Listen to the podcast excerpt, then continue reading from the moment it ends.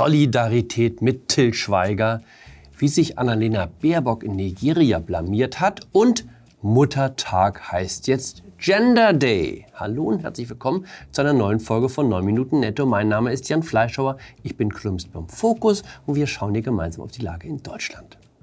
Von Karl Kraus stammt der Satz, die Gedankenfreiheit haben wir, jetzt brauchen wir nur noch die Gedanken. Damit ist eine Malese der deutschen Publizistik schön benannt. Es wird jeden Tag unerhört viel geschrieben. Wir stehen vor einem unübersehbaren Angebot an Zeitungen und Zeitschriften. Man sollte einen Jahrmarkt der Meinung erwarten, aber viele Journalisten sind sich in der Beurteilung der Themen erstaunlich einig.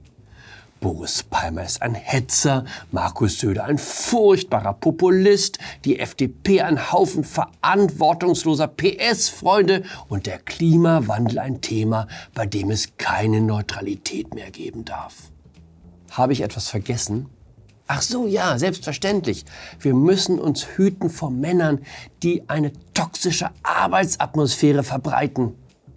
Till Schweiger ist stark alkoholisiert zum Dreh erschienen. Stress am Set für alle anderen. Außerdem hat er nachts einfach Drehbücher umgeschrieben, sodass die Crew am nächsten Tag die Drehpläne über den Haufen werfen musste. Oh Gott, noch mehr Stress. Lückenlose Aufklärung hat Kulturstaatsministerin Claudia Roth verlangt. Schade, dass ihr so etwas immer nur einfällt, wenn sie ausnahmsweise mal nicht selbst für einen Skandal verantwortlich ist. Es ist ein Labsal, wenn man zwischendurch mal einen Text findet, der nicht zum hundertsten Mal wiederkäut, was schon an anderer Stelle zu lesen stand. Man könnte ja zum Beispiel mit darauf hinweisen, dass auch Rainer Werner Fassbinder oder Billy Wilder zum Entsetzen der Produktionsleitung ihren Ideen freien Lauf ließen. Aber sowas findet sich bestenfalls als zwei Spalter ganz hinten im Feuilleton der FAZ. Was wird Schweiger noch vorgeworfen? Er ist gegen einen Produktionsleiter tätlich geworden, als der ihn wegen Trunkenheit vom Set verweisen wollte. In der Welt, aus der ich komme, hat der Vertreter des Kapitals immer Unrecht. Aber ich bin ja auch Boomer. In gewisser Weise verstehe ich die Wut auf Schweiger. Dass ein Film wie Manta Manta die Kinocharts anführt und nicht das sensible Doku-Drama über Mutterschaft in Äthiopien, macht alle guten Menschen fertig. Kleiner Trost, wenn Sie mit Schweiger durch sind, schlägt endlich die große Stunde von Nora Tschirner, dem großen Regie-Nachwuchstalent des deutschen Films. Frau Tschirner hat beredt Klage darüber geführt, wie brutal es im Filmgeschäft zugehe. Auch nach acht Stunden ist nicht Schluss, sondern es wird weitergedreht, manchmal bis in die Nacht. Ich bin überzeugt, dass bei Frau Tschirner am Z die deutschen Arbeitsschutzbestimmungen so mustergültig eingehalten werden, dass Änderungen am Drehbuch nur noch nach basisdemokratischer Abstimmung erlaubt sind. Schauen Sie sich einmal dieses Bild an. Das sind meine Lieblingsgrüne, die Außenministerin Annalena Baerbock und Claudia Roth bei der feierlichen Übergabe der sogenannten Benin-Bronzen an den Generaldirektor der nigerianischen Museumskommission Abba Isa Tijani. Bei den Bronzen handelt es sich um Skulpturen, die Deutschland Ende des 19. Jahrhunderts von den Briten erworben hatte.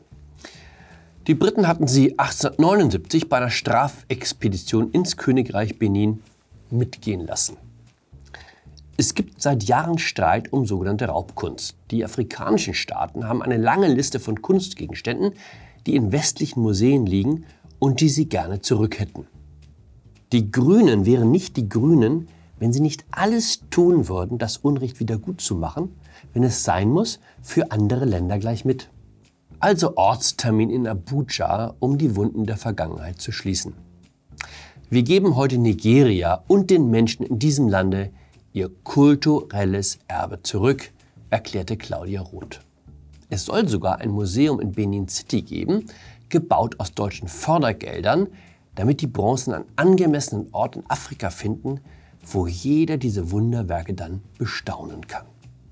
Und nun Bummer. Die Bronzen kommen nicht ins Museum, das Königshaus der Ober behält sie für sich. Statt sie der Öffentlichkeit in dem schönen neuen Museum zu präsentieren, wandern Sie in die königliche Schatzkammer. Und dann mal sehen. Mich würde nicht wundern, wenn Sie irgendwann im Privatbesitz eines russischen Oligarchen landen. Betretenes Schweigen bei den Verantwortlichen in Berlin. Man sei in Kontakt mit Nigeria. Dafür hat sich jetzt die Direktorin der staatlichen Kunstsammlung Dresden, Marion Ackermann, zu Wort gemeldet. Man dürfe nicht europäische Modelle auf Nigeria einfach übertragen. Auf Deutsch, der Schwarze ist halt anders als wir. Der hat seine ganz eigenen Vorstellungen vom Umgang mit Weltkulturerbe. Erinnern Sie sich noch an Gloria von Ton und Taxis, der berühmte Talkshow-Auftritt?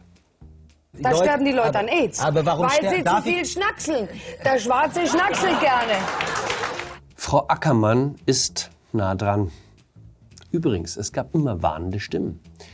Die Restitution Study Group in New York hat eindringlich vor einer Rückgabe gewarnt.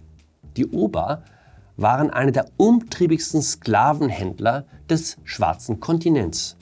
Die Engländer, Niederländer und Portugiesen haben nicht selber die Menschen eingefangen, die sie dann verschifften. Das haben Leute wie die Ober für sie erledigt. Als Bezahlung für die Sklaven gab es Messing, woraus denn die Kunstwerke geschaffen wurden, die jetzt wieder in Königshand landen. Am Sonntag ist Muttertag oder wie man neuerdings sagt, Gender Day.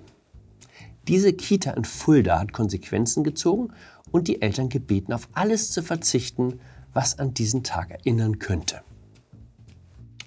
Oft werden am Muttertag und Vatertag stereotypische Geschenke angefertigt, wie zum Beispiel Blumen für die Mutter oder Werkzeug für den Vater. Das ist vielleicht für viele Mütter und Väter eine tolle Geste, schließt aber ein Teil der Gesellschaft aus. Außerdem ist die Konstellation Mutter, Vater, Kind nicht mehr die Norm in heutigen Familien. In meiner Familie kam Muttertag auch nicht vor, allerdings aus anderen Gründen. Ich bin in einer sehr gläubigen sozialdemokratischen Familie aufgewachsen. Da ging Muttertag nicht, weil er von den Nazis zum Feiertag erklärt worden war. Ursprünglich kam er aus Amerika, aber erst Adolf Hitler hat ihn ins öffentliche Bewusstsein gehoben. Davon wissen Sie im Zweifel in Fulda gar nichts. Was mich verblüfft hat, dass ausgerechnet eine katholische Einrichtung jetzt Mutter und Vater auf die Liste unerwünschter Begriffe setzt. Ich dachte, wenn es eine Institution gibt, die Familie und Ehe hochhält, dann doch die katholische Kirche. Das war gestern. Bei den Katholiken sind sie inzwischen so verzweifelt, dass sie alles mitmachen, um bloß keinen Anstoß mehr zu erregen. Wenn demnächst jemand kommt und sagt, Jesus muss vom Kreuz, weil das Bild des Heilands, die Verherrlichung toxischer Männlichkeit bedeutet, dann ist auch Jesus weg. Das ist übrigens die Blume, die mein Sohn zum Muttertag gebastelt hat. Mein Sohn geht auf eine jüdische Schule. Ich weiß schon, warum ich ihn dahin schicke. Da käme man nie auf die Idee, den Eltern zu schreiben, dass es keine Geschenke mehr geben werde, weil sich ein Teil der Gesellschaft ausgeschlossen fühlen könnte. In dem Sinne, bleiben Sie traditionsbewusst, bleiben Sie nüchtern, bleiben Sie mir gewogen. Ihr Jan Fleischhauer.